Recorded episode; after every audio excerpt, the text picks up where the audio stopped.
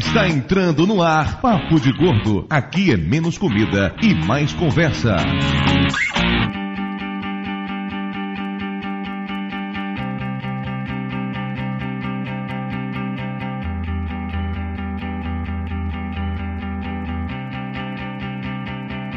Ouvintes de peso, univos! De Salvador aqui é Dudu Salles e eu tô muito doente hoje. De Resende aqui é Mayra e o Dorflex é meu pastor e nada me faltará.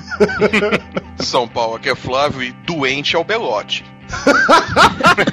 ok, eu concordo plenamente com isso. De Amargosa aqui é o Dr. Tapioca e eu sou alérgico a S, a dipirona, tudo quanto é tipo de anti-inflamatório, então comudou direto.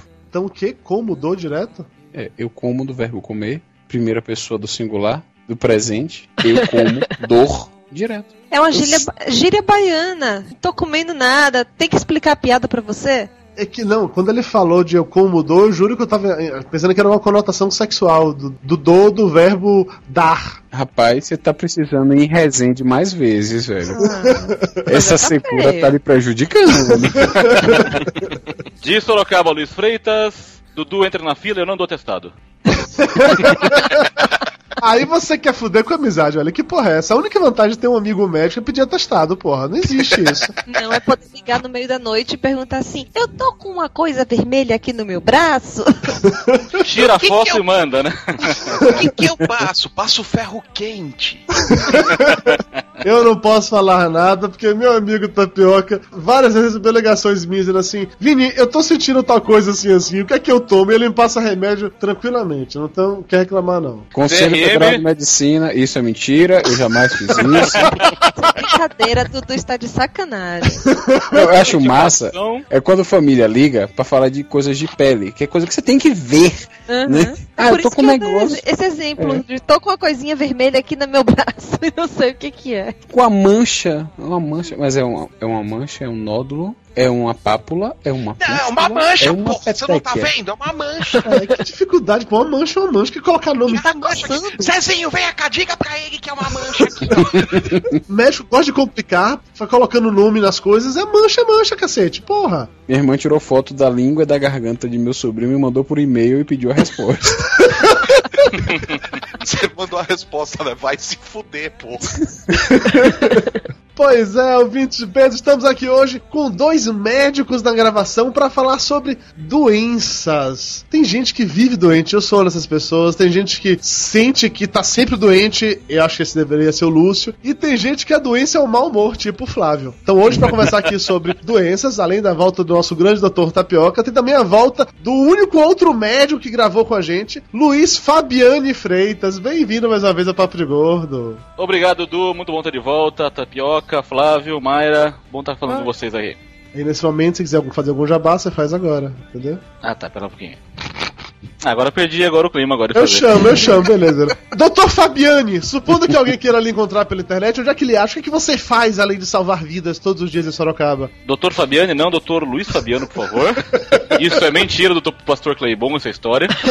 Então, pessoal, quem quiser me encontrar e quem quiser. Ah, puta que bosta, deixa, não sei como entra agora. Pera aí, corta aí, Dudu. Você vai. não tô no clima ainda, Dudu. Você não tá no clima, não? Põe, põe uma musiquinha. musiquinha lenta, musiquinha lenta. Pera aí, musiquinha lenta agora.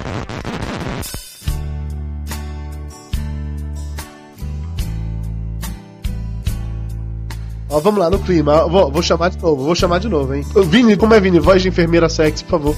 Tutu Fabiana. Como é que a gente faz pra encontrar você na net? Entrou no clima agora, filho da puta! Agora tô, agora tô. Muito bem, pessoal. Quem quiser me contatar aí, quem quiser seguir aí, me acha pelo Twitter. Twitter é Nerdoctor, vai estar tá aí o link aí embaixo no post. E também no site dvdicas.com.br, um site que eu tenho pessoal sobre colecionismo, DVD. Tem um DVDcast lá, que é um podcast pouco conhecido, mas muito legal. Onde eu não falo de medicina. Você jura? Um podcast sobre DVD falando de medicina seria engraçado. Tá pois é. Podia fazer isso com seriados de médicos, por exemplo, horas. House, Grey's Anatomy. Eu adoraria escutar um podcast com médicos falando como tudo aquilo dali que aqueles caras fazem ou é irreal ou, ou não é assim ou não funciona. Eu adoraria fazer isso. Então, assim, podcasts que estão escutando isso, convidem médicos para falar. Aposto que Tapioca topa, tá? Tá, tá bom, sim senhor. Mais alguma coisa, senhor? Só uma coisa: o programa de hoje pesa 524 quilos, que nos dá uma média de 104,8, uma média baixa, mas convenhamos, já tivemos médias piores, pelo menos passou do 100. Enquanto o Dr. Fabiani vai entrando no clima, vamos pros e-mails.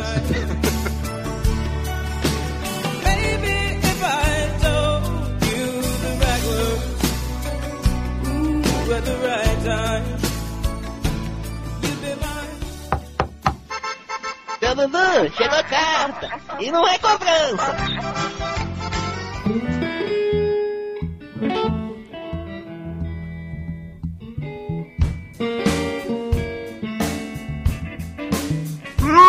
Muito bem, senhores Flávio Soares e Lúcio Luiz. Estamos aqui para mais uma emocionante leitura de e-mails do Papo de Gordo e dessa vez de triozinho. Que coisa mais gostosa. É, todo mundo plugadinho na grande rede do amor. É, Dudu, fala agora ou deixa pra depois? Porque você me chamou, já que eu não participo do programa, pra fazer um momento cultural agora, não foi isso? Não, Lúcio, não foi isso não. Não foi isso Ah, não, não. minha, inter- minha internet está pifando, adeus. Não, não foi isso, não foi isso. É porque hoje Mayra não pode gravar com a gente porque ela está. Pegando um gatinho. É, tem essa história do gatinho ainda. Pois é. Ela está na exposição agropecuária em Resende. Mandou um tweet dizendo que ganhou um gatinho e mais cedo me ligou dizendo que do lado lá do stand da empresa dela tinha um stand da Academia das Agulhas Negras e que ela ia tirar foto em cima de um tanque com dois soldados. Ê, peão. Segura, peão! Ô, Dudu, você vai poder ser exibido na próxima agropecuária, hein? É, Togo bandido, togo Dudu. Eita, nós. tá certo, eu mereço. É nisso que dá, deixar a mulher longe, deixar a mulher solta, dá nisso. Todo castigo é pouco. Vai confiar, vai confiar, tá certo. Mas mesmo você não confie em mulheres, você pode confiar numa coisa, que o Papo de Gordo, ele sai sempre nos dias 15 e 30 de todo mês, não é isso, Flávio Soares? É isso mesmo, amiguinhos! E você também pode nos encontrar nas redes sociais, no Twitter e no Facebook. Ah, é qual é o endereço da gente no Twitter e no Facebook? Ah, você já tá pedindo muita coisa, mas vamos lá. No Twitter. o Twitter é arroba papo de gordo, tudo juntinho, sem separado, sem underline, sem porra nenhuma. No Facebook, eu não faço a menor ideia porque eu não acesso o Facebook, quem acessa é a Camila. É bem difícil, é bem difícil, vamos lá. facebook.com barra... Papo de gordo! Aê, esse cara é um gênio, rapaz, impressionante. Ainda em recado, o senhor Lúcio Luiz, e o livro do Papo de Gordo, se alguém quiser comprar o livro, como é que faz? Quem quiser ficar com o livrinho do Papo de Gordo, é só entrar no site da editora, lojasingular.com.br. É, é, Vai estar o link aí no site mais Vai fácil que ter um link bem bonitão aqui no post, na verdade. gigantesco, por sinal. Mas, em essência, se você quiser comprar o livro, basta mandar dinheiro. É, o livro custa R$ 26,08. Olha só, esse número quebrado é uma maravilha, né? Os 20 centavos é pagar o trabalho do Flávio. Bala de troco, que coisa triste, tô sem trocado, que coisa triste. O link estará aí no post, bonitinho. Se você quer comprar o livro da gente, clique, compre e receba em sua casa. Se você não quiser comprar, clique e compre também, não tem problema, a gente, a gente não se importa. Inclusive, o livro é tão grande que ele dá pra ser usado até mesmo como. Apoio pra sanduíche, Exatamente. Calço, calço de mesa, É verdade, só tem vários. suporte de monitor, compra o livro, você coloca aí embaixo do monitor, dá uma altura legal pra você trabalhar. tijolo ecológico. Tijolo ecológico. Se você comprar livros suficientes, você pode construir uma lavanderia com eles. Olha Ah, só. Altos investimentos, altos investimentos. E por falar em investimento, tá na hora de você, ouvinte de peso, investir na possibilidade de participar do Papo de Gordo. Gostou do link que eu fiz agora? Hã? Hã? Hã? É mesmo, seu Dudu? E como é que eu faço? Todo ano a gente faz a promoção para que nossos ouvintes participem do último Papo de Gordo daquele ano. E a promoção começa agora. Entre hoje, 30 de setembro de 2011, até 30 de outubro de 2011, vocês, ouvintes, vão mandar pra gente fotos de gordices. de Vocês fazendo gordices. As melhores fotos serão selecionadas. Vai ser foto de biquíni, seu Dudu? Pode ser foto do que você quiser. O lance é que tem que ser fotos de gordice. Não necessariamente gordice apenas você comendo de maneira cavalar. Pode ter outro exemplo de gordice. Flávio, dê um exemplo de gordice, por favor. O Lúcio. Exatamente. Pode ser uma foto sua com o Lúcio, quem sabe. Uma foto só do Lúcio, por exemplo. Em traje de banho. não, em traje de banho não. Se você mandar uma foto do Lúcio em traje de banho, você já está desclassificado automaticamente, só pra deixar bem claro, tá? Ô Flávio, guarde suas taras pra você mesmo, cara. Então o lance é, mande fotos fazendo gordice, seja comendo, seja dormindo, seja, sei lá, no ato de preguiça, seja fazendo qualquer coisa que um gordo típico faz, não sei. Procure no Google por gordo fazendo gordice, vão ter várias e várias ideias pra vocês. Mande essas fotos pra gente, as mais legais irão pra votação do público a partir de 30 de outubro e as duas mais votadas participarão do Papo de Gordo. E é bom lembrar que gordice não se limita a gordo. Magros podem fazer gordice também, só tem que se esforçar um pouquinho mais. Então é isso, mande fotos e concorram a uma vaga no último Papo de Gordo de 2011. E vamos agora para o momento Rice Guy.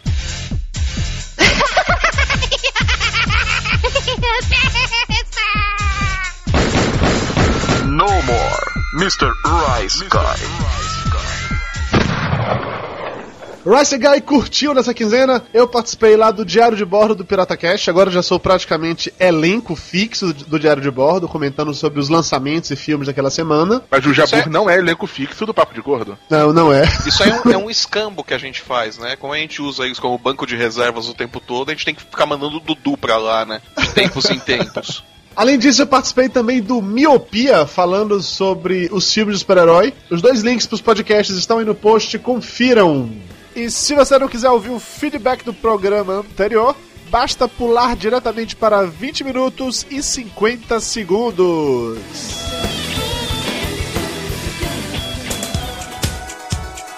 E vamos agora para os e-mails, começando com o e-mail do Thales Luiz Sabino. Ele diz o seguinte: Olá, matadores de gorduras astronômicas presentes nos corpos que não a pertencem. Já que é um crossover com Matando Robôs Gigantes, tem que se fazer uma introdução digna no e-mail. Muito bem, gostei. Boa piada, boa piada, boa piada. Eu não entendi. É, você não ouve o Matando Robôs Gigantes. Ele diz o seguinte: Fui a um restaurante no centro do Rio chamado Escondidinho. Quando me chamaram pra ir e disseram que seria no Beco dos Barbeiros, pensei no mesmo instante que seria um botequim de esquina, que costuma ser famoso por ter algum prato típico. Quando chegamos lá, olhei para o beco e vi uma porta em um prédio muito antigo. Não daria nada pelo restaurante só olhando a fachada. Quando entramos, um restaurante minúsculo, mas muito bem arrumado. Na parede, vários primos de melhor restaurante e críticas falando bem. Pedimos então a costela, e quando ela chegou, meu amigo, os olhos brilharam. A carne da costela estava tão macia que parecia manteiga. Estávamos em quatro pessoas e pela primeira vez na minha vida sobrou carne. Era muita coisa. Cara, ele mandou a foto da costela, vai ter um link aí no post. E eu babei só de ver aquela foto. Que lugar, que negócio impressionante. Você conhece esse lugar, Lúcio? Não, não, é muito escondido, não conheço, não.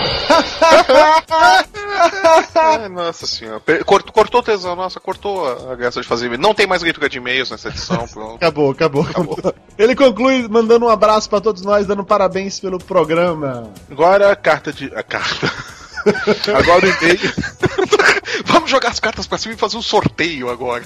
Agora o e-mail de João Santana, 30 anos, 124 quilos, gestor de recursos humanos em Recife. Olá, Eduardo e Mayra. Bom, não é nem comigo nem contigo, Flávio. Próximo. Não, então eu vou dormir enquanto você lê isso aí. Ô, tadinho, para com isso, tadinho do João. Vai, que ele, normalmente tô- quem tá aqui é- sou eu e Mayra. Tá certo, João. Relaxa, tá tudo bem. Tá bom, tá bom. Bom, o João fala o seguinte. Quero dizer primeiro que o Papo de Gordo 73 foi muito bom. Ri pra caramba indo pro trabalho com o tal Biscoito Globo. Quando for ao Rio, farei questão de procurar por eles. Quem sabe tenho sorte e pega uma promoção com chupetinha. a chupetinha do Diogo Braga. Chupetinha. Se você for em Copacabana, consegue.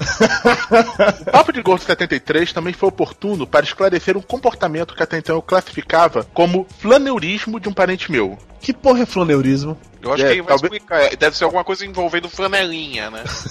Provavelmente. Ou alguma coisa de flamenguista, não sei. Aneurisma mental de flamenguista. Ou do flanelinha, né? Ele fala, posso tomar conta do carro, moço? Ah! E cai, né? Bom, um flaneurismo de um parente meu que morou muitos anos no Rio e me causava estranheza. Ele, ao chegar no novo bar ou boteco, providencia logo fazer amizade com algum garçom, que passa praticamente a ser tipo um best friend forever seu. Isso pra mim é estranho, porque por aqui você pode ter um garçom preferencial e até chamá-lo pelo nome, mas a intimidade, entre aspas, termina aí. Sem maiores compromissos. Também, entre aspas. A preocupação das aspas aqui tá excessiva, né? Mas tudo bem. Eu acho que ele ganhou um Boa Noite Cinderela numa dessas. ele ganhou um happy end do garçom, né? Ô, Severino. Junto com a conta, né? Aqui está sua conta, aqui está seu happy end.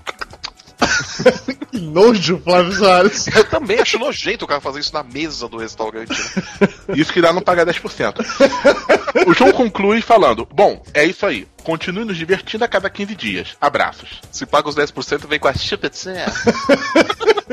olá, olá! Quem falou isso foi o Caio de Eldar. 29 anos, 106 quilos. Sou paulista, mas praticamente morei do Rio de Janeiro por um ano e tenho que dizer que os salgados de lá são sensacionais. A impressão é que cada boteco é especialista em um tipo de salgado. Um exemplo é o pastel de carne seca com catupiry do Boteco das Garrafas em Copacabana. O melhor que já comi até hoje. Outros exemplos bons são o filé no pão italiano do bar Herbrauer, no bairro do Flamengo, e o caldinho de feijão do Belmonte. Conhece algum deles, Lúcio? Eu conheço o Belmonte, mas não caldinho de feijão. Até porque você não come feijão. É. Exatamente. É, é, Lúcio, você é um bosta mesmo, né? Pra falar no português, claro. Não conhece porra nenhuma dessa cidade. Pô, cara, eu moro em outra cidade, esqueceu? É, tá, a gente vai fazer um turismo gastronômico em Nova Iguaçu. Uhul, Nova Iguaçu! Nova Iguaçu, um beijo no coração.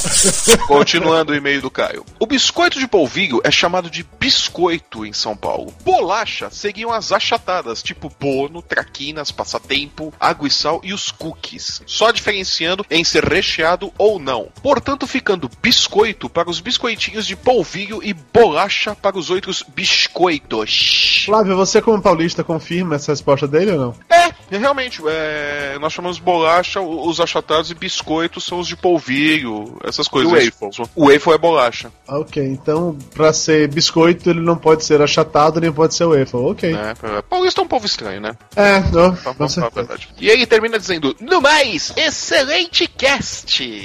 Ele também disse: Amo vocês, façam filhos em mim, mas não, eu vou cortar essa parte.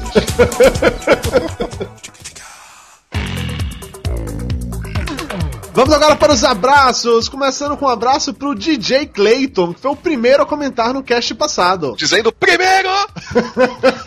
foi por aí. Ele comentou às 3 horas da manhã quando o cast saiu, porra. Abraço também pra Henrique Hakimi, que gastou 160 reais no almoço na confeitaria Colombo. Sozinho? Ele tava com o pai dele, mas não quer dizer nada nesse ponto. Nossa senhora, 80 conto cada um. Puta Pois merda, é. bicho, Porra! Eles comeram o seu Colombo né?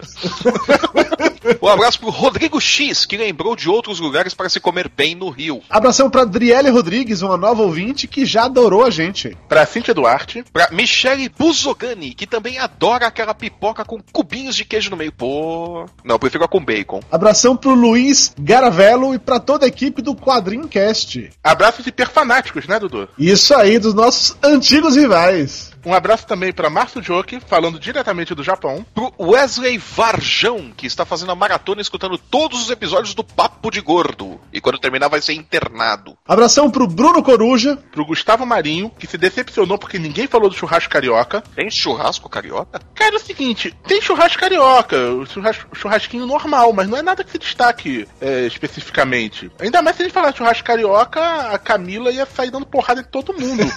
Um abraço pro Christian Gamp, que morre de saudades do Rio porque lá ele teve a sua primeira vez. Num rodízio de pizza, seus mentes sujos do caramba. Nossa, sujou a pizza toda. Nossa, foi... teve happy end depois ele deu os 10%. Abração pro Marcelo Piero, que, diga-se passagem, na onda do, do Happy End, ele é um médico urologista. Com 10% rola chupetinha. Abração também pro Alexandre Nerdmaster, que fez mimimi porque não participou do último cast. Ele não foi o único, um monte de carioca que fez mimimi, viu? Beijo, Jabo Rio. Rodrigo Menezes, que fez um comentário enorme indicando vários lugares legais no Rio. Foram vários lugares que a gente deixou de falar, porque basicamente não cabia tudo no programa, sacou? Mas faremos novos episódios sobre E isso. porque o Lúcio é uma negação também, né? Tem isso também, não dá pra negar. Abração pro Otávio, que pergunta quantas. Como é, Flávio? Fala chupetinhas aí. Chupetinhas. De açúcar o Diogo chupou antes de gravar o último cast. Cara, minha pergunta é quanto ele chupou antes, e quanto ele chupou durante. If you know what I mean. É, Eu não me perguntava isso em momento algum. Um abraço especial pro Júnior, que também não come feijão, bom rapaz. Especial, é, Luz? Assim, abraço por trás, é? Aquele direito, abraço por trás, forte, com dica. a- com direito a gafo- gafongado no cangote e tudo. Ô, 10%. Aquela unha do dedão batendo no calcanhar, né?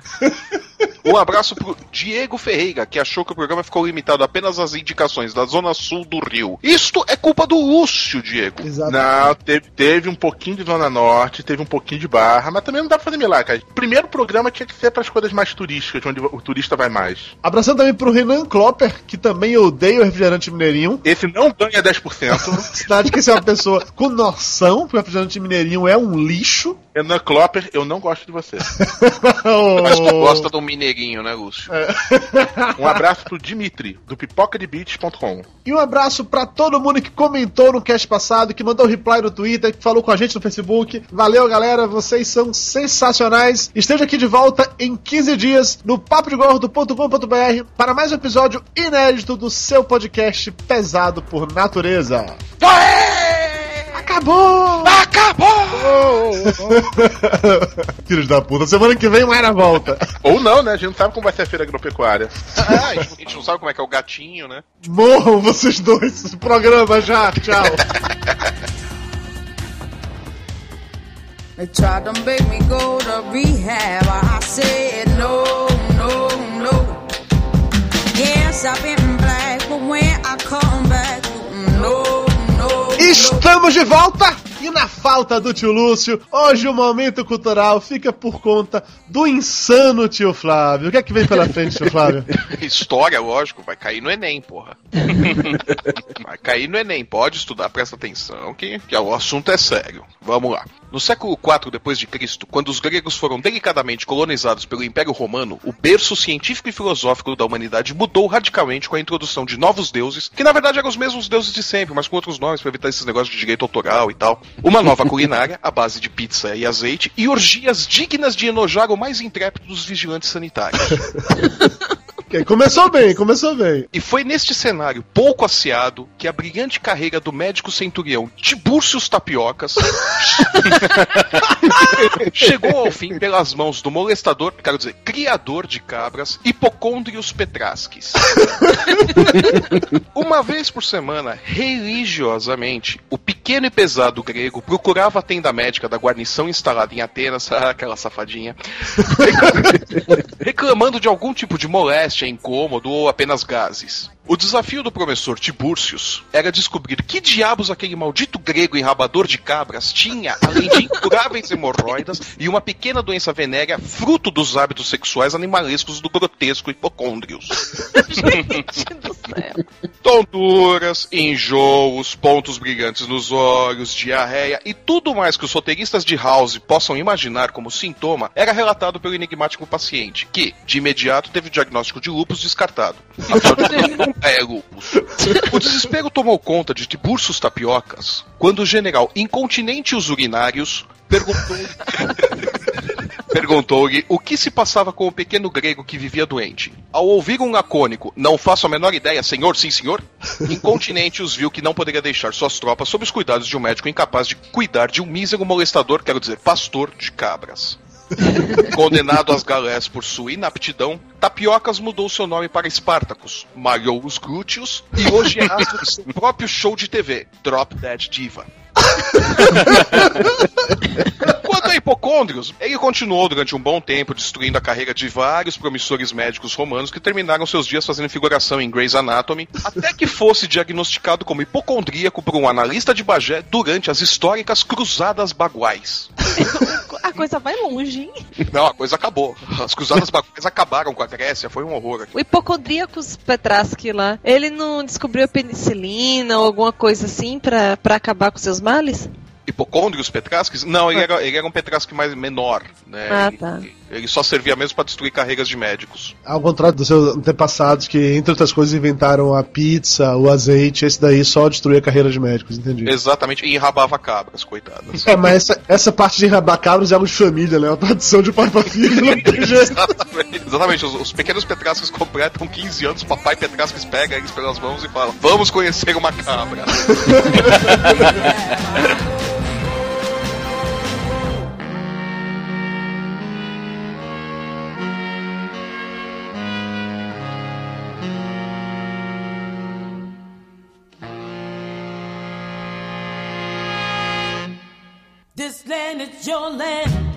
Passada essa breve viagem pela mente doentia do tio Flávio Soares, Doentio nada, vai cair no Enem. vai, vai cair no Enem, vai, com certeza. Vamos falar um pouco mais sério agora. Os dois médicos aqui presentes, por favor, expliquem pra gente o que é dor crônica. Ímpar. vou, vou- vou ler o que eu abri aqui pra pesquisar. Ai, meu Deus, lá vem a Wikipédia de novo. né? Momento cultural do tio Tapioca, ê! Não, o problema é, sabe, sabe que eu procurei mais pra saber qual a periodicidade, pra saber qual é, pra definir dor crônica. Pior que o cara, nem o cara, o, o site que eu fui especializado em dor crônica consegue definir se é três ou seis meses. Eu achei com seis mesmo e alguns protocolos diferentes já estão classificando com três também. Crônica persistente, com duração de, de seis meses ou no mínimo três meses. Ela pode ser contínua ou recorrente, aquela dor que vai e volta, tipo enxaqueca. Isso vale pra qualquer parte do corpo, no caso. O cara pode ter uma dor crônica na coluna, no pé, na- cabeça, qualquer coisa considera o mesmo. Exato. Eu acho que eu estava com um caso de dor crônica no meu pé esquerdo. Acho que eu cheguei a comentar isso, não sei se com tapioca. Que eu tava tendo muita dor no pé esquerdo e eu fui fazer uns exames lá. O primeiro médico que examinou meu pé disse que era esporão. Agora ele falou que ele não era especialista, mandou procurar um cara que é especialista em pé, aparentemente tem esse nível de espe- especialização. É ortopedista especializado em pé esquerdo, tô nesse nível assim. e aí esse cara, depois que fez um exame, descobriu que eu tenho um tendão a mais no tornozelo, no pé. Era pra ter dois, tem um três, era pra ter três, tem quatro, uma parada dessa. E por isso, pelo espaço que é restrito pra ficar es- esses tendões, acaba que eu sinto dor por causa disso, que fica sempre inflamado. Esse caso seria uma dor crônica ou não? Não, isso é um caso seria uma anomalia pra passar no Fantástico. Pode entrar no X-Men. É, meu poder mutante, né? Eu sou um homem com um tendão a mais. Puta coisa inútil do caralho. Pessoas que têm enxaqueca, então, ta- também sofrem de dor, de dor crônica. Sim, é considerado dor crônica. No caso de pessoas gordas que sentem dores nas juntas, nas pernas, isso também Não, é é considerado dor crônica. É, A outra disse que é banha. Não, isso não disse é banha. Não, é dor crônica. A pessoa que, tem, que é obesa tem dor crônica nas articulações por causa do excesso de peso. Eu lembro que antes da cirurgia eu sentia muita dor nas pernas e muita dor na coluna por conta necessariamente do peso. E depois, depois que eu emagreci, não que eu tenha ficado magro, sacou? Mas sim. Depois que eu perdi 50 quilos, isso diminuiu muito. Isso e um tênis que a Mayra comprou pra mim, que tá uma paradinha lá do. Como é o nome daquilo, Mayra? Aqui. Amortecedor, né? É, eu acho que é. Agora, a pergunta que não quer calar: dor de cotovelo e dor de corno se enquadra dor crônica? Nossa senhora, se se enquadrar, tem tratamento pra música sertaneja, é isso? A música sertaneja tem cura.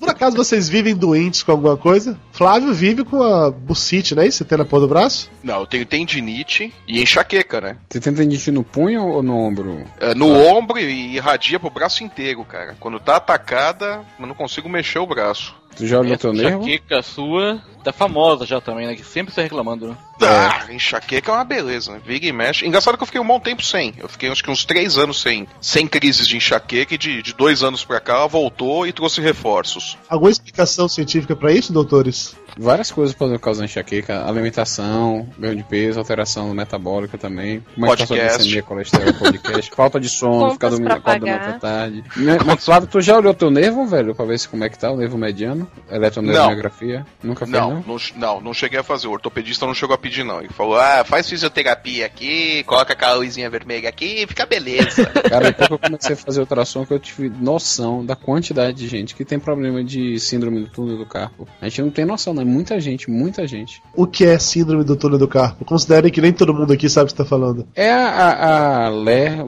que agora chama DORT, né? Mais comum que tem, que é a compressão do nervo mediano a nível do punho. E isso causa dormência na- nas mãos. Às vezes já vem desde lá de cima, dói- o braço todo fica dormente. É, é uma, uma LER, é uma LER. Basicamente é isso. É um- um- uma doença que dá no punho por esforço repetitivo. E que é mais comum, que se não tratada, pode até levar à à perda da função da mão. Tá vendo aí? Os seus onanistas ficam aí. Pieta causa isso, né? Rapaz. É esforço repetitivo. Mas como é lateral, acho que vai dar outra, uma coisa chamada tenossinovite de Dekerven, que dá aqui na lateral do punho, por causa do movimento repetitivo lateral. ah, então você tem como diagnosticar se o cara é punheteiro ou se ele tá trabalhando, né? Dá, dá. Ah, tá. o cara, não, isso aqui foi trabalhado. Não, isso aí Não, foi mas aí isso punheta, é filho. fácil. Isso é fácil de saber, é só ver se a mão tá peluda. A cara cheia de espinha, né? É. É. Fabiano, você tem algum. Você vive doente de alguma coisa? Graças a Deus, muito raramente, viu? Saúde de ferro. Ao contrário do Flávio, sou uma pessoa de bom humor, boa, bom astral, isso influencia na saúde da gente e no, a doença não me pega. Você, você acorda de manhã cedo pra caminhar, pra correr, e você fica tweetando lá ainda você com aquela cara de disposição. Eu te odeio, velho. Ninguém acorda. ninguém acorda cedo com disposição. Não existe isso, pô. Não existe. Não, cara, eu tenho, eu tenho um colega de plantão também, que é triatleta. Eu, todo contente, né, eu coloco lá, corri hoje 5 km, andei de bicicleta 10 km. Ele chega, você chama isso de correr? Olha quanto eu fiz ontem. Ele mostra lá a fotinha de 90 km que ele faz de madrugada, é um maluco. Joga merda nele. Dona Mayra, você vive doente de alguma coisa? Eu tenho minha rinite de estimação, minha sinusite companheira. Sinusite companheiro é genial, cara.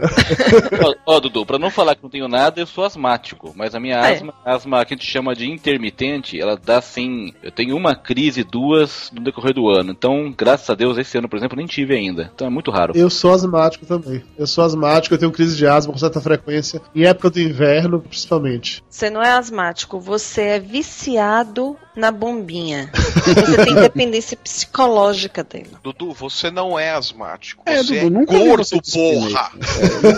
Emagrece que melhora, cacete! O pior é que quando eu estava mais magro, de novo, fase pós-cirurgia, eu tinha menos crise de asma. Eu voltei a ter mais crise de asma. A- a- Quando eu recuperei 15 quilos, né, depois da cirurgia, eu voltei a ter mais crise de asma novamente. Por que será, né?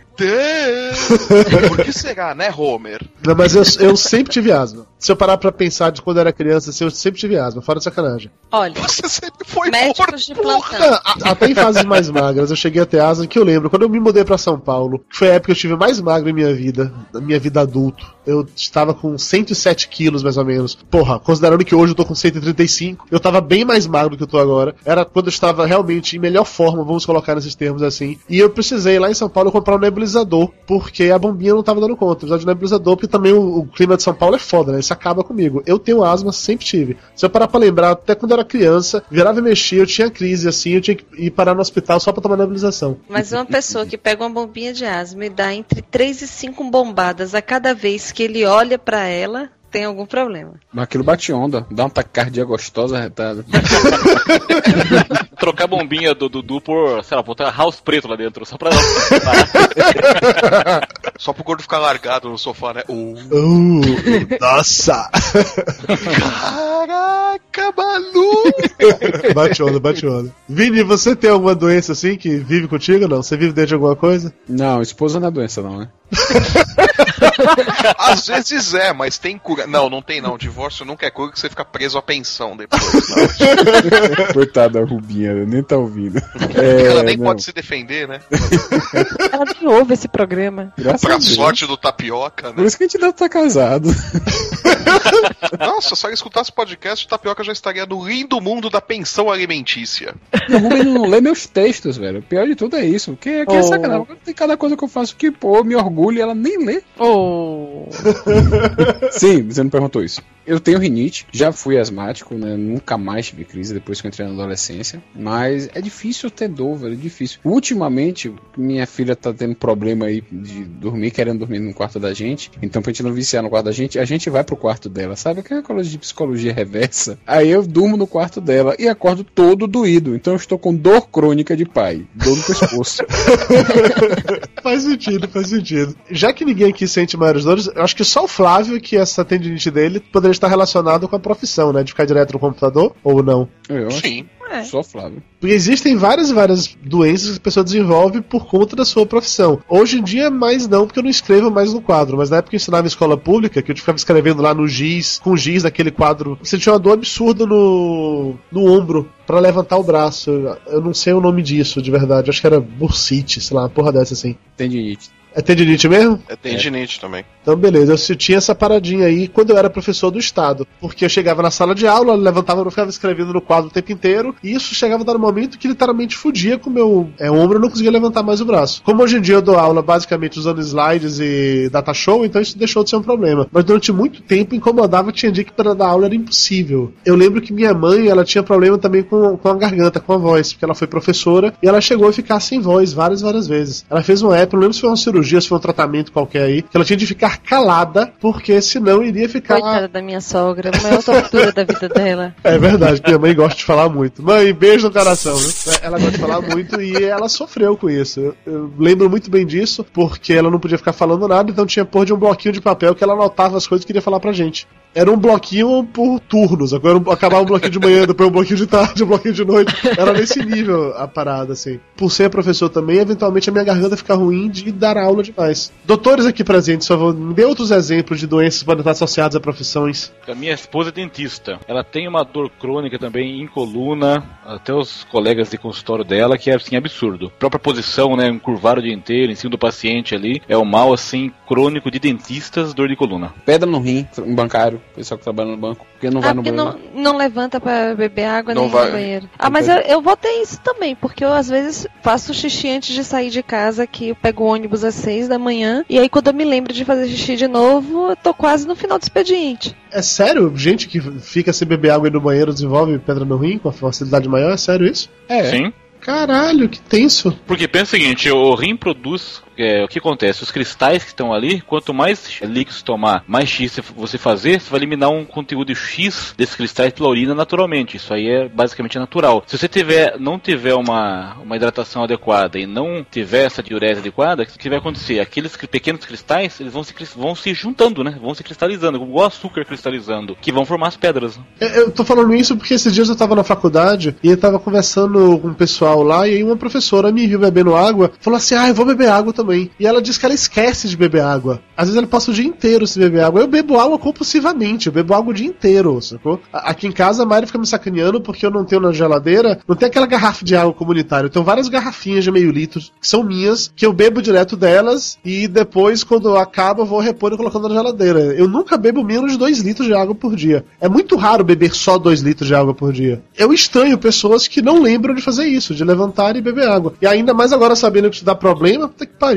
Ah, mas acontece, porque você acaba tendo uma rotina tão intensa, tão estressante, que passa batido. Tem um paciente minha que disse só beber água quando tomava remédio. Eu falei pra ela, vou passar um remédio pra ela tomar 10 vezes ao dia. comprimido placebo, ó, vai tomar 10 comprimidos por dia. MM, né? Toma um MM de duas em duas horas. Com um E copo é, d'água. é uma situação escrota. Quem teve pedra no rim sabe o que eu tô falando. Nossa, é doido pra cacete. E aconteceu em um dia em Amargosa, que só tem, se não me engano, três agências bancárias, a Caixa Econômica, Bradesco e, Banco do Brasil. Três agências bancárias. Já aconteceu um dia, três bancários, um de cada banco, baixar lá na clínica pra fazer ultrassom porque estavam com litíase renal. O gerente de um e dois, dois caixas de outro. Caralho. No mesmo dia. Alguma outra doença que vocês saberiam assim, diretamente ligada com a profissão? Digitador, né? Problema de, de eu falei isso no turno do carpo. Pessoal que trabalha também em linha de produção com os braços levantados tem muita tendinite do ombro. O próprio caminhoneiro também tem muito índice de hipertensão e doenças cardiovasculares porque são basicamente sedentários e tem aquela alimentação gostosa de beira de estrada. É, aquela coxinha que quando você morde, você acha que alguém peidou, tá ligado? Tá ligado? Entendo o conceito. Ah, atleta profissional, né? Que tem um- uma série de, de problemas, né? Jogador de verdade. futebol, jogador de futebol reclama de, de dor, de dor no joelho, no- nos tendões a vida toda, né? De vôlei Acho que- acho que também, não- né? De vôlei também. Acho que não tem nenhum jogador de, de futebol e vôlei que fala, né? Quando se aposenta, que o pessoal andou perguntando por causa do Ronaldo, né? Que o Ronaldo ficava falando que tava jogando com dor, que ele tava todo arrebentado e não sei o que lá e tal. E começaram a perguntar pra esses jogadores, né? O pessoal falou, mas e aí, você sente muita dor e tal? Os caras, porra, todo dia. Nego que se aposentou já há bastante tempo, né? E os caras falam, todo dia eu sinto dor. É, partindo do princípio que esses caras eles é, levam o corpo até o limite, eles devem aprender a conviver com a dor, porque ficar sem dor deve ser impossível mesmo. Qualquer um aqui que já malhou uma vez na vida sabe que no dia seguinte você tá destruído com o corpo doendo mesmo. É por isso que eu não malho. É, não, a questão só por não é isso. essa. A, que- a questão é que, sei lá, eu sou leigo, mas você malhar, o teu corpo acostuma tal, você para de sentir dor. É que no caso deles, eles acabam, né? Literalmente destroem partes do corpo, né? jogador de futebol acaba com o joelho, né? Quantidade de cirurgia que os caras fazem, de ligamento cruzado e escambau quatro, reconstrução de ligamento de joelho e tal. Quer dizer, você reconstrói, o cara volta a jogar, vai arrebentar aquilo lá de novo, né? Quer dizer, a dor deles é, é isso, né? Que Não, e, nem- e nem, e nem adianta, né? Qualquer, qualquer cirurgia que qualquer atleta faça, qualquer pessoa faça, nunca vai. Aquele órgão vai ficar 100% como era antes. Nunca. Você vai ter perda de rendimento, vai ter perda de capacidade dele aguentar esforço, trauma. Mas não adianta. A tendência aí começa uma ladeira abaixo que vai entrando no ciclo vicioso. Né? É que acaba sendo impressionante o caso do Ronaldo, a o retorno dele, o que ele ainda rendeu em termos de futebol, porque tecnicamente aquele cara nunca mais poderia ter jogado bola. Ele arrebentou os dois joelhos mais de uma vez. Ele teve duas reconstruções no joelho, quer dizer, ele jamais poderia ter voltado a jogar bola. Ele jogou em alto nível para os padrões de Brasil, quando ninguém mais apostava que ele aguentaria ficar em campo, né? Quer dizer, o cara conseguia impulsionar o corpo a fazer gol de cabeça, sem, sem praticamente ter os joelhos. Ele tem o mérito disso, né? Quer dizer, é impressionante o caso do E Ronaldo. gordo, né? Por esse sentido, exatamente, acima do peso, sem joelho, o cara ainda, ainda deu aquilo. Foi um exemplo meio de, de fora de série mesmo que o Ronaldo foi, né? Façam-se as críticas que se fizerem e tal, mas o final da carreira dele, sob esse aspecto, foi até que brilhante, né? Continuando nessa questão do Ronaldo, de conviver com dores, deve ser por isso que tem toda aquela história, né? que o jogador de futebol, ele é, vários pelo menos, no dia seguinte ao jogo, é aquela parada que eles ficam, sei lá, descansando, fazendo hidromassagem, aqueles exercícios mais leves, colocando paradinha de gelo no, no joelho, pra você aprender mesmo a conviver com essas dores, né? É, pra recuperação do corpo, né? Você pega um calendário como o Brasil que o sujeito joga na quarta e no domingo, 90 minutos, no pique que o pessoal joga, dá carrinho, avança, corre, defende, ataca. Quer dizer, o corpo não aguenta mesmo, né? Não mesmo. Então, nesse contexto, ele meio que usa um truque pra conviver com essa dor sempre, né? Todo mundo tem que fazer isso. Eu, com minha asma, eu uso minha bombinha como truque, por mais que a Mayra fique dizendo que sou viciado nela. Eu não sou viciado na, na, na bombinha Não, que é Claro, claro, químico, claro. é diferente. Eu não sou viciado nela, eu gosto dela, de ter uma relação assim Dudu, legal. a primeira, o primeiro passo é admitir o vício. Eu não sou viciado na minha bombinha. O primeiro passo para a recuperação É. eu não sou viciado na minha, bombinha, na minha bombinha de asa, pare com isso. A gente só tem uma relação muito próxima, só isso. Eu tenho sempre mais de um em casa. E começa a sentir falta de ar toda vez que esquece ela ou que você vê que ela tá acabando.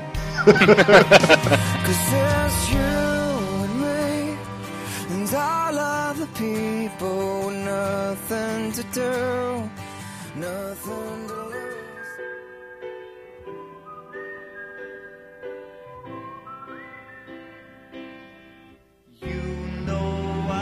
que é que vocês têm na sua farmácia, pessoal? Primeiro, Tapioca, me diga uma coisa: tudo bem ter uma farmácia pessoal em casa ou isso não é recomendado pelos médicos? Não, acho que você deve ter o básico. Não dá pra você ficar guardando um bocado de maluquice, que ninguém guarda resto de antibióticos, sobras de pomada e não sei que mais o que. Ah, mas é legal, mas é bom!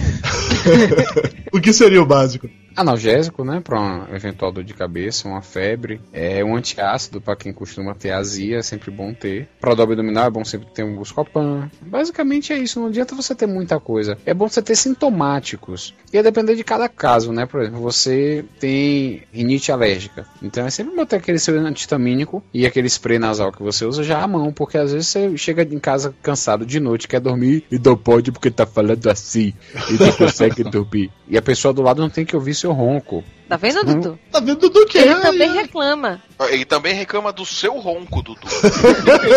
Mas assim, pro geralzão, analgésico, mais nada. O resto vai no médico. Ah, não. Desculpa aí, mas a minha tem dipirona, tem Dorflex, tem é, remédio pra dor de cabeça, que- Neusaldina. Ah, mas é tudo Até agora tem todos os três tem dipirona. Não, mas É, é assim, tudo analgésico. Não, mas é um pra cada coisa. Vocês não estão entendendo. Se eu tô com dor muscular, é Dorflex. Não é de pirona. Se eu tô com febre, é de pirona. Se eu tô com. Dor de cabeça é dor de Neusaldina. cabeça, é Neusaldina. Como vocês podem ver, Mayra fez seis anos de medicina porque ela tornou especialista no assunto. Claro. Tem também o meu. Como é que é o nome daquele que a gente toma do de alergia?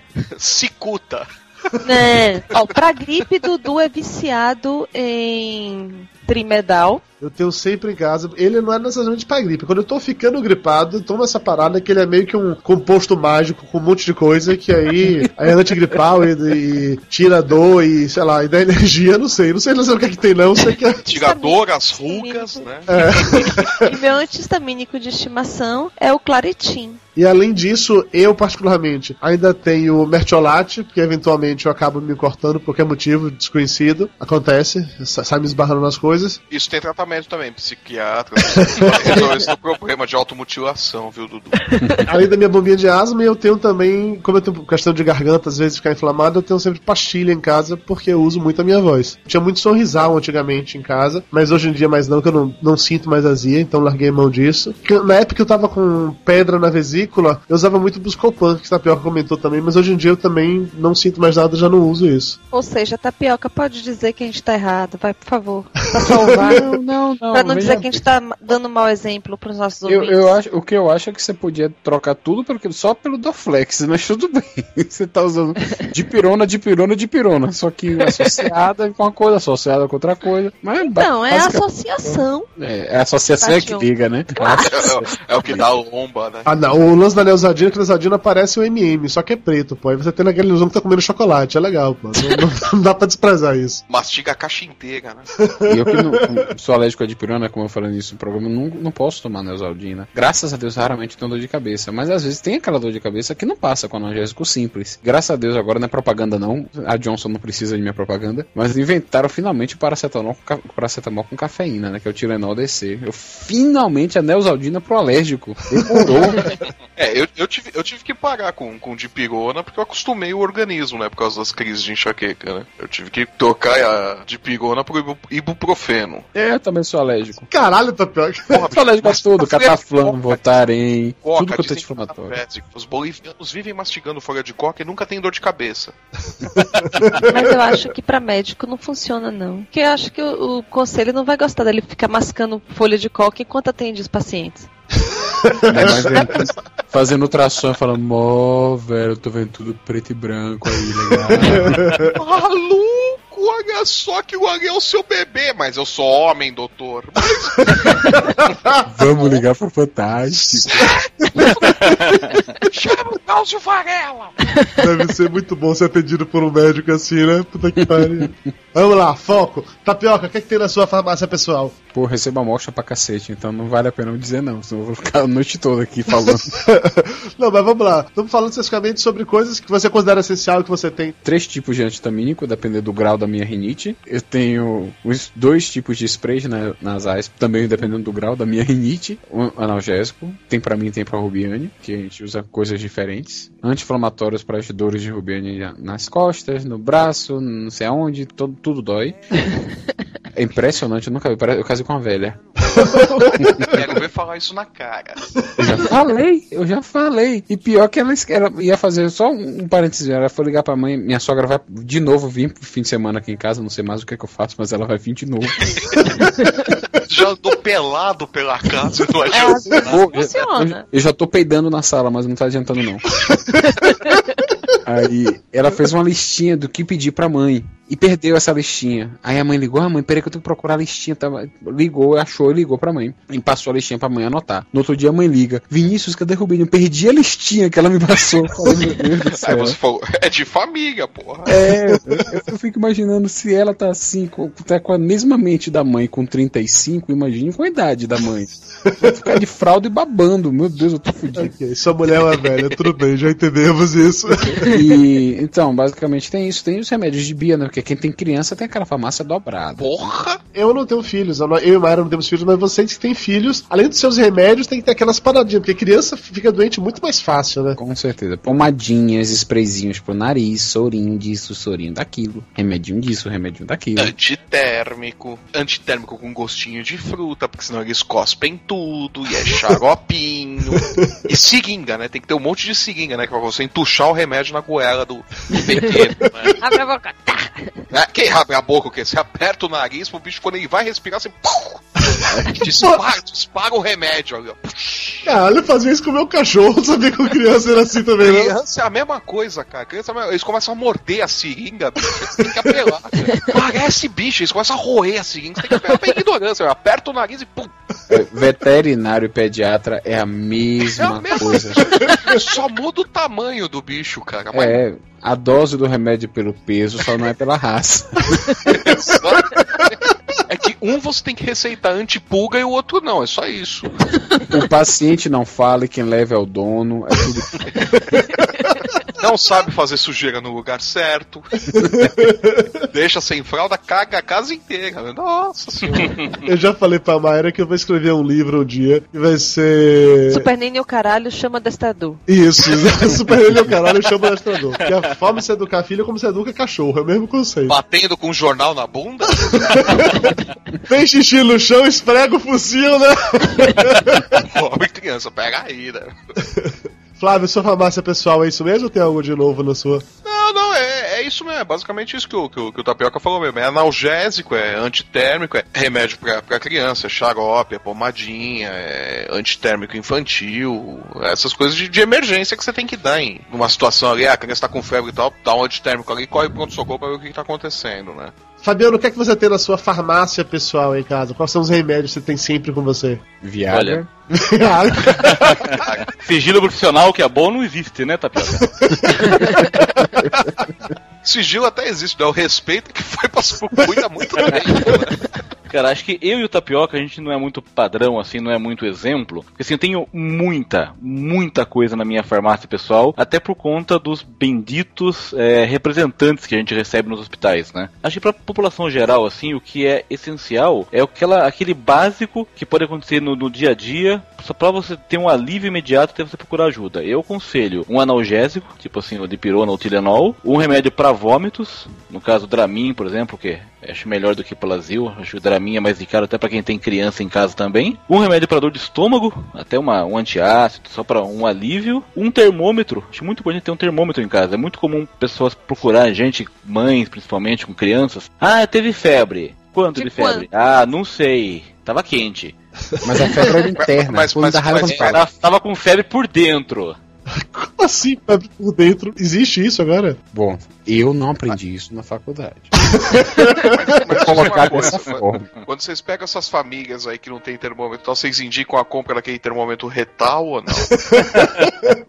Freitas, supositório na sua farmácia tem? Não, não. Receita pros amigos só. aliás, aliás, Flávio, a sua receita já foi. Já venceu, eu peguei com Tá outro chegando agora, amanhã Sedex. Não, já, já arrumei, já arrumei outro drug dealer. Acho que muita gente critica o conceito da farmácia pessoal porque as pessoas têm aquele conceito. Eu juro que você ia falar, muita gente critica o conceito do supositório. Não, eu acho que o supositório foi uma parada que os médicos inventaram pra poder as mães punirem os filhos. Eu não consigo achar nenhuma explicação mais pra se usar supositório, sacou? É pra parar de ir no plantão de madrugada. Depois das 11, só via retal. É a única chance que eu tenho de mandar um paciente tomar no cu. De forma ética E correta. correta. Ah, são três da manhã. Olha, você vai tomar esse remedinho aqui, o senhor enfia pelo seu orifício anal. E Aí dá aquela parada pra molhar o bico, né? Aí o senhor enfia pelo ânus. Aí o sujeito, ei! Onde? Pelo cu, meu senhor. O senhor pega e isso no cu. Tô falando sério, volta- vol- voltando ao ponto. O lance da farmácia pessoal. É, muita gente critica isso porque eu não sei se vocês fazem isso, mas a gente vai juntando o remédio lá e chega um dado momento tá cheio de remédio vencido. Outro dia eu fui fazer uma geral aqui, cara, eu joguei mais da metade fora. porque Tinha coisa que tava vencida lá há um tempão, de um remédio que você comprou um dado momento pra usar, e aí não precisava mais, já estava curado, você fica juntando essas tranqueiras. Desperdício, Dudu, porque não tomou todos. Porra, porque nem todos é pra tomar tudo, horas. Lá, o médico passa uma paradinha aqui pra tomar 30 comprimidos. Eu compro duas caixas com 20 e sobraram 10. Vou fazer o quê, porra? Ué, toma os 10 de uma vez antes de jogar fora, porra. é, né? Por que não? Por que É, não? quem vai passar mal é você, não sou eu. Bate num coquetel.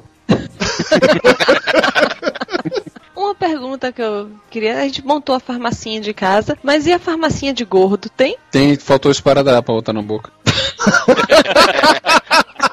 farmacinha de gordo tem o quê? Tem MM, Frango assado. tem frango Cara, assado, pior, tem pior que vendem, vendem umas balinhas atualmente, uns drops, que vem numa, numas embalagens que é igualzinho de remédio. Ó, quando eu era criança, eu adorava. Acho que era pastilha Vic, que tinha sabor de laranja. Eu adorava aquela. Eu queria ficar com garganta inflamada só pra ficar to- chupando pastilha Vic. Eu adorava aquela porra. Você Aquela pastilha valda de goma, bom. Puta, aquela era foda. gostou, eu gostei. batia onda, que eu adorava a pastilha valda, na latinha, Aí sacudia depois você ficava fazendo assim. Pra poder ficar fresquinho, né? Eu sou viciado em estomazil de abacaxi. Puta que delícia, cara. Eu tomo até hoje, às vezes eu pego, tomo, não tem refrigerante no hospital, manda bala. Estomazil com, no almoço. Gente. Profilaxia da azia, o que que tem? Tá, Opa. tá errado? Eu não sei o que é profilaxia. Prevenção. Ah, tá, ok. Não fiz medicina, desculpa. E nem estudou língua portuguesa, né? É, vírgula. Tem remédio É pra professor, né? E é professor, o puto. O pior de tudo é que tem remédio pra isso, Dudu Salles. É, se chama dicionário.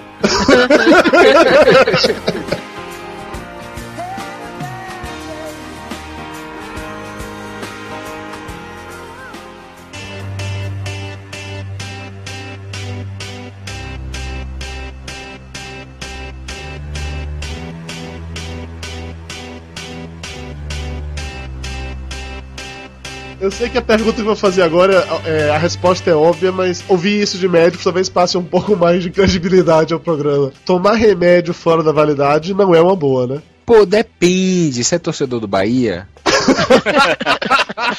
Posso pensar um pouquinho? Não, porque assim, além de não fazer efeito, pode realmente trazer problemas, não é isso? Ele tá fora de validade. Porque tem gente, eu tô falando isso porque eu já escutei isso de pessoas, tá? De que ah, o remédio tá fora da validade, fala, não, não tem problema não, mas pode acontecer não fazer efeito. Mas na verdade pode acontecer mais do que não fazer efeito, né? Claro, pô, estraga, né? Como tudo na vida. Só pra você sabe que tem pessoas que não são tão geniais assim, então pra. Tipo minha que que mãe.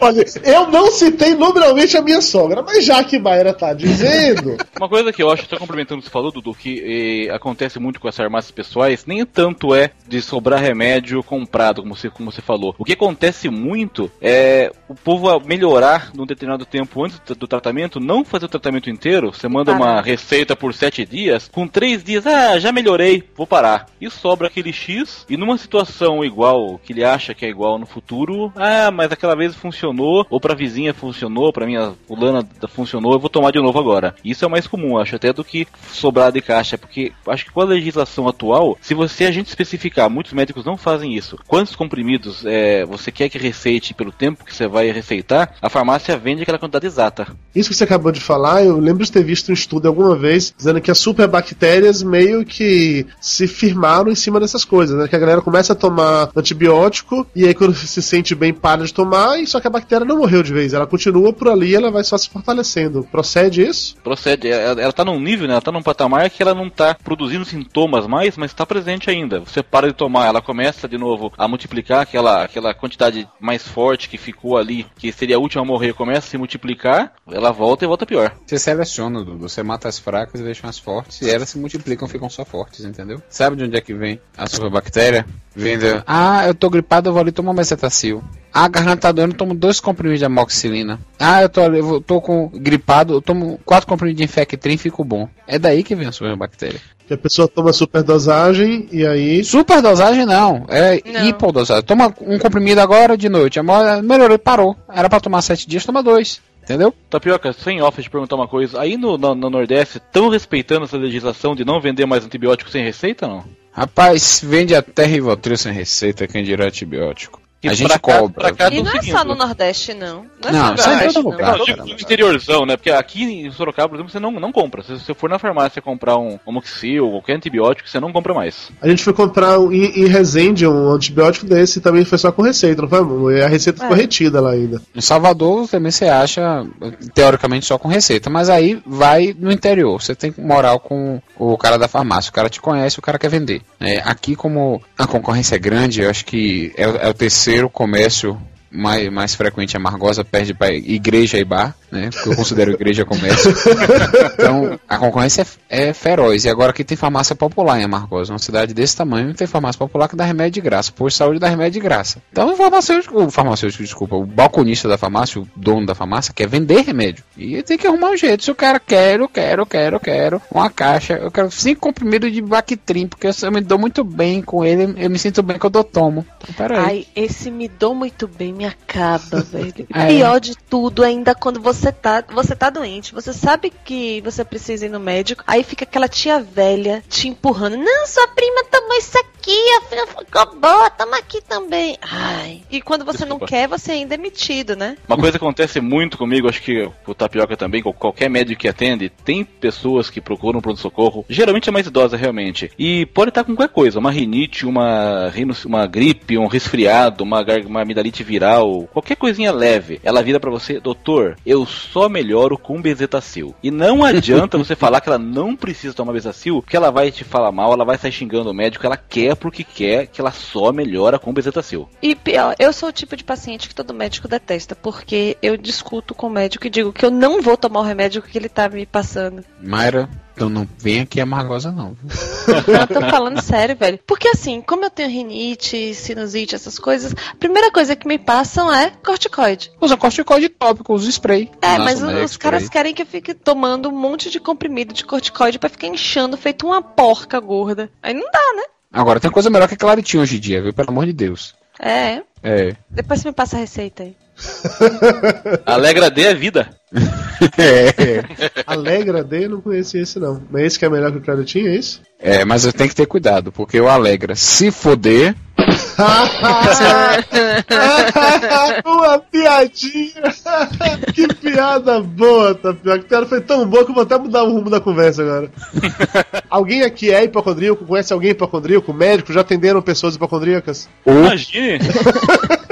Assim? Nunca! Pô, hipocondria, isso é coisa que não existe. É coisa que existe na sua cabeça só, Dudu. Doutor Tapioca, conte-nos algum caso de hipocondríacos, por favor. deixa eu selecionar um aqui entre mil.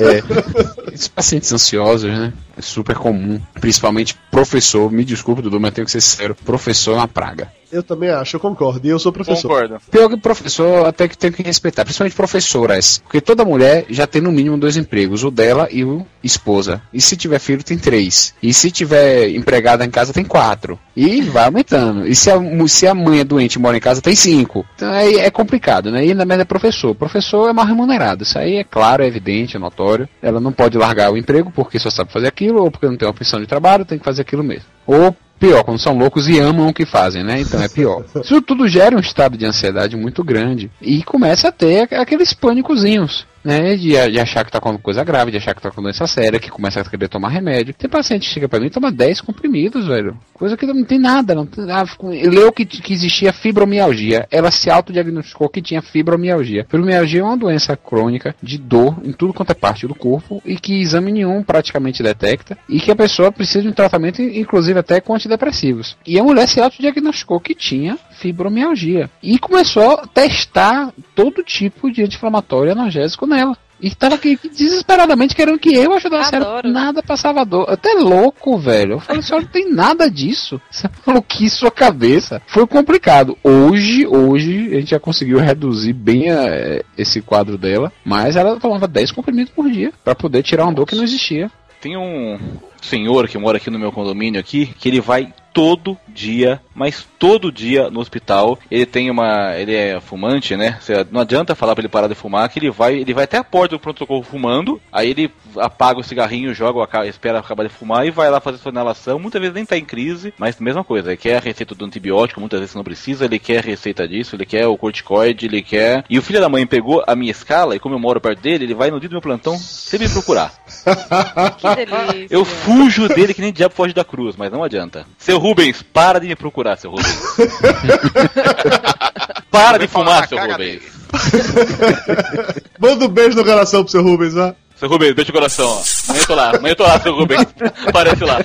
Agora, você quer ver uma coisa que me deixa puta da vida? É a galera que é viciada em atestado. E é uma galera enorme. Conta Pois. rapidinho, só um caso bem rápido. Um amigo meu dando plantão nu- numa emergência de ortopedia no subúrbio de Salvador. Entupido de gente. Você chamava o paciente pelo microfone. Ele chamou o recepcionista, deixou o microfone ligado sem querer, entre aspas, e, fo- e combinado com o recepcionista. Falou assim: Ó, me vê bloco de atestado que tá faltando aqui. Ih, doutor, acho que acabou, a gráfica não entregou. Então já avisa lá fora que não vou dar atestado pra ninguém. Metade levantou e foi embora.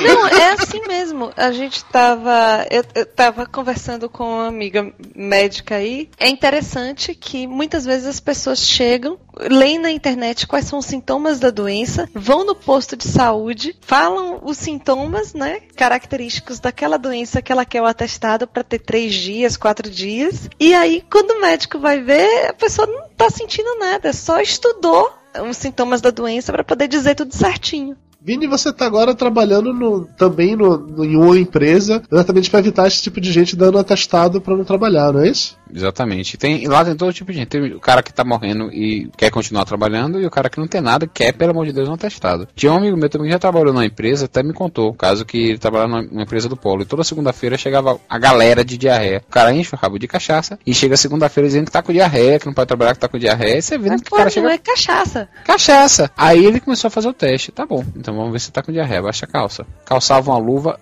procurava o restinho de cocô lá no reto Ah! e trazia no dedo. Falava assim, rapaz, tá duro isso aqui, não é mole não. Não acredito. Caralho, depois dessa ninguém mais chega lá que tá com diarreia, né? Assim, Nunca mais. Se chegar com diarreia, tem que fazer o exame físico pra saber se está com diarreia. E ele tascava no dedão lá, puxava um pouquinho lá do reto. Olha, o que eu tô vendo aqui, essas fezes são fezes formadas, são fezes duras, não são diarreicas. E o cara? E a cara do cidadão? Não, ele vai dizer o quê? Tá lá a prova, prova física do crime. esse cara tomou no cu duas vezes, né, velho? É, ainda teve que trabalhar. Velho, não tem nem coragem de fazer isso não. Isso é- mas merece, porra, merece. Porque é, é ridículo. Por que, que o INSS hoje não funciona? É porque é tanta gente fraudando que quem precisa não consegue. Mas atestado eu acho uma coisa muito difícil, que tem outro lado também que acontece muito. Eu tenho muitos colegas, isso é muito comum, é, médico que não fornece atestado, muitas vezes, ou na maioria das vezes, que o paciente realmente precisa, como uma forma de punir o paciente por ter. Tipo assim, não vem aqui no meu plantão que eu não dou atestado. E isso também acontece muito. É, e é eticamente incorreto, né? Porque é Exatamente, do exatamente. É obrigação do, do médico. Vocês que atendem, obviamente, milhões de pessoas todos os meses ao longo de sua vida, duvido que vocês sequer lembrem do nome de todos os pacientes. É verdade que homem é mais fraco pra dor, pra doença que mulher? Das pessoas que já desmaiaram comigo fazendo sutura, 100% eram homens. Eu nunca li nada científico a respeito disso, mas empiricamente que a gente vê, sem dúvida nenhuma. Eu falo isso de, de conhecimento de causa, sacou? Eu, quando fico doente, eu viro literalmente um bebê, assim, cara. Eu não, eu não consigo fazer nada, eu, eu não, não lido bem com sentir dor, não curto, não gosto, me sinto mal. Porra, sei a lá. mulher treina, pô. Mulher, mulher tem cólica todo mês, mulher treina.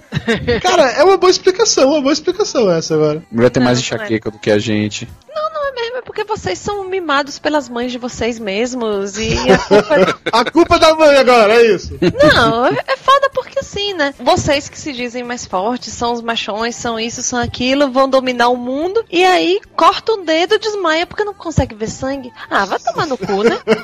Leonardo de Paternoste, um beijo no coração. Não, foi nosso colega, meu de tapioca, e ele é bem assim mesmo.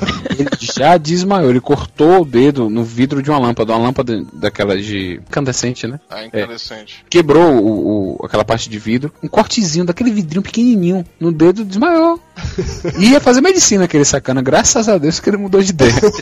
Aí pega, vai, vai assistir o parto do filho, chega lá, o médico tem que ficar acudindo o pai e deixar a mãe se virar lá sozinha. Vocês já presenciaram algo assim, do, do pai desmaiar durante o parto, porque não aguentou? Já precisou sentar, mas desmaiar não desmaiou não. Também isso eu nunca vi. Mas já vi pai passar mal suturando o filho. Daí Você segura seu filho aí, conversa, calma ele, doutor, tô passando mal, vou lá fora, fica com ele aí. segura ele aí, doutor, eu vou lá fora. Fica com ele aí, me devolve quando ele tiver 18 anos e estiver formado em um apartamento próprio, pelo amor de Deus. Flávio, você é fraco pra dor não? É, eu treino tanto que ele, Nossa, ele, que ele reclama no Twitter. É, fraco. Flávio, quando dá as crises de enxaqueca dele, ele fica offline e não aparece pra gravar. Todo mundo aqui já gravou doente, menos o Flávio. Velho, enxaqueca, você não tem noção do que, que é enxaqueca. Graças a Deus não tenho, não. Você não tem noção do que, que é isso. É padrão ficar de mau humor quando tá doente? Ninguém fica doente de bom humor, né? Não existe essa possibilidade, né? É, deve ser lindo, né? Você todo entupido, catarrando no nariz. Tá, vai, vai, vai, tudo bem, tô feliz. É, eu tô O alegre. Rodrigo deve ficar feliz, ora. Sabe uma coisa que, eu, de certa forma, não sei se é felicidade ou se é um prazer. Tem um colega lá na clínica que ele bota os pacientes no corredor, que eu acho horrível. Eu odeio. Paciente no corredor parece HGE, parece hospital público. Aí ele, pra andar mais rápido, ele bota os pacientes no corredor, porque sai um do consultório e já entra outro, né? E os pacientes no corredor olhando pras paredes, não tem a televisão que tem na sala de espera, não tem uma água, não tem nada. O que é que vão falar? De suas doenças. Claro, é um intercâmbio de doenças. Gente, é impressionante, porque eu já fui pra Salvador, já operei três, já operei duas hérnias, eu operei, eu operei de ligadura, aí a ligadura descolou, aí tive que voltar lá pra reoperar.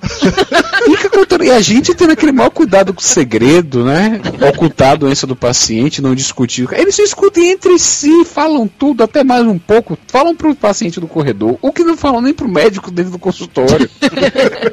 é um prazer de estar doente e dizer que tá doente. Aí o outro, não, mas o meu é pior, porque tem foi hemorroide interna. Eu fiquei, foi seis meses de colostomia. Ficava aquela, aquele cocô na bolsa e tinha que trocar. Aí Quis fiquei, inclusive levar a bolsa pra casa, o médico não deixou. leva pra casa, Flávio, ele troca em casa. É, é verdade, eu não tinha me tocado nisso. Esse tipo de gente realmente gosta de ficar doente. Parece aquela parada de, de criança dizer que o meu é maior que o seu. Eu fico tão mal-humorado quando eu tô doente que só de imaginar ter que interagir com as pessoas quando eu tô doente já era, assim. Eu sou uma péssima companhia. Não fique perto de mim quando eu tô doente. É eu que tenho que aguentar, né? Ou com fome, ou com sono. É, ou qualquer coisa que. Ou editando. é, ou editor do podcast, Ou é. quando tem que fazer qualquer coisa que ele não quer. É, mas quando tem que fazer tudo isso, eu tô doente, aí é pior ainda, porque aí. Em resumo, não fique perto do Dudu. Ponto. Pô, que absurdo, sacanagem. Vocês, quando ficam doentes, têm algum desejo secreto por comer alguma coisa? Tem aquela coisa que você precisa comer? Porque tem aquela história de canja de galinha em que você tá gripado, tem que comer uma canja. Esses dias eu vi a Camila, a mulher do Flávio, reclamando no Twitter que tava doente. Aí o Flávio dele quer fazer uma canja pra quando ela chegasse em casa e tal. Ah, Eu estava com gripe. A pessoa quando tá com gripe, você faz uma canja. Faz parte do tratamento? É placebo a Exato. canja. Sim, Funciona. Ficando bom. exa exatamente. Tapioca já me passou chá de, de, sei lá, limão com mel pra garganta, quando tá com a garganta fodida. É placebo. Você acreditou. É igual a sua Fanta com Neusaldina, Dudu. Não, olha, agora parou, parou tudo aqui agora. Isso aqui, isso aqui é sério, isso aqui é sério. A Fanta Uva potencializa a Neosaldina. Você tá com dor de cabeça, você toma Neosaldina, faz efeito, mas demora mais. Você toma Neosaldina com Fanta Uva, é instantâneo. Não só para de doer a sua cabeça, como você fica totalmente empolgado, feliz e animado com a vida. Porque a porra da Fanta Uva, todo mundo sabe que aquela espuminha roxa bate onda, todo mundo sabe disso. E o Dr. Luiz Fabiano aqui presente duvidou de mim no Twitter, ficou dizendo que era sacanagem, que não sei o que lá. Foi lá, tomou. E aí, Dr. Fabiano, o que é que aconteceu?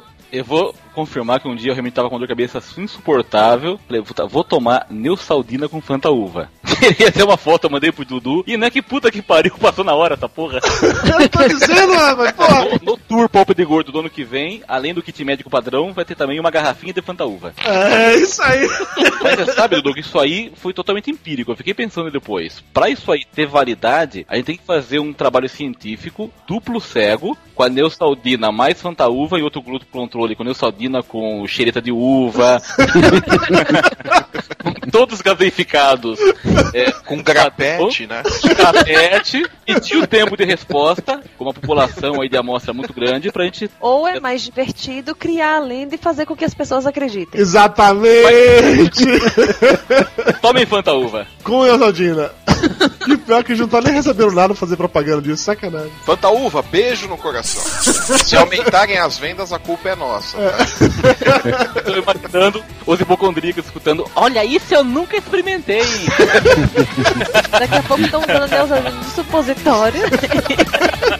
E se alguém morrer, lembre-se que eu não me expressei sobre o assunto.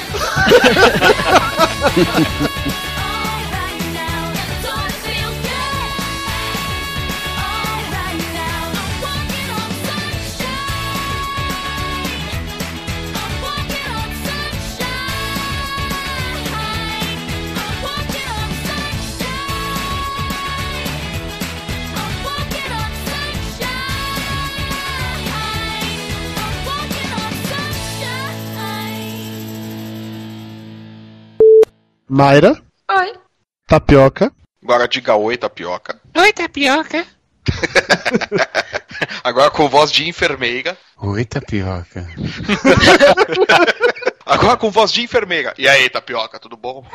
voz de enfermeira valente lá no hospital, né? Eu quero dizer publicamente que eu tenho o maior respeito pela classe da enfermagem do Brasil. Claro, você tá no TI, se você não tiver respeito, você tá fudido.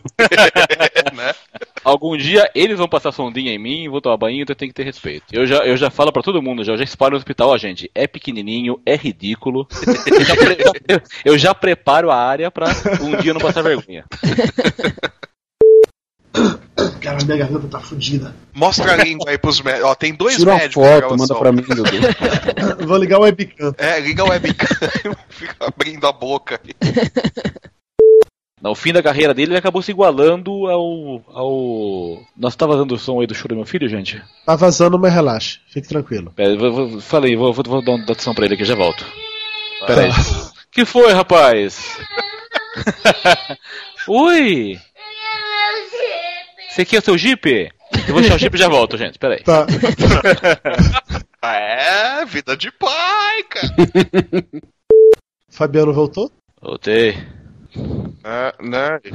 Tem alguém Remédio pra pressão. Sou eu, sou eu que tô. Você está ofegante. Depois de, re- de re- de revirar o quarto atrás do Jeep, que não era um Jeep. Era o quê? Cara, sabe aqueles feijãozinhos, Magic Bean, não sei, um feijãozinho que fica rodando? Puta que pariu. O que é que tem? Era isso, cara. Era isso, ele, chama isso de, de chip, na verdade. Ah, chip. Ok. Então, no meio de milhões de bagunças que tinha ali, no brinquedo dele, eu tive que revirar tudo com ele gritando pra achar esse feijãozinho. eu tentei extorquir ele com o meu DeLorean novo, não quis. Mas nesse, nesse caso você oferece uma caixa de papelão que eles sossegam, cara. Não, nem isso, não teve jeito. Porra, a caixa de papelão não funcionou. Aí é foda. Não hein? funcionou. Porra, teu, teu moleque é jogo duro, hein, meu. A gente vai de Oh, quatro coitado. hoje? De cinco, na verdade. Ah, É, sempre tapio- esqueço tapioca não sabe contar. Você imagina, né? pessoa- um médico que não sabe contar. Dá, ah, dá três comprimidos aí pro cara. Mas doutor só disse três, eu disse dois. Mas se perguntar o índice de massa, doutor, qual é o meu índice de massa? Minha senhora, eu não sei contar até cinco, a senhora quer que calcule o índice de massa? Eu sou médico, não sou matemático, porra. Tá pensando que eu sou o que, engenheiro, é?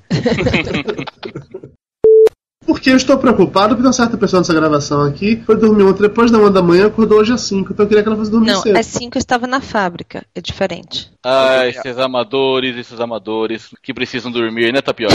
É, é um povo idiota. Até parece que Tapioca passa por Tapioca é médico do interior, pô. Nem plantão dá esse porra. Ah, só faz ultrassom. Só fica na televisãozinha lá. Eu acho que eu vi Mas- um negocinho aqui. Tem um negócio cinza, preto e branco aqui, mas não sei o que é.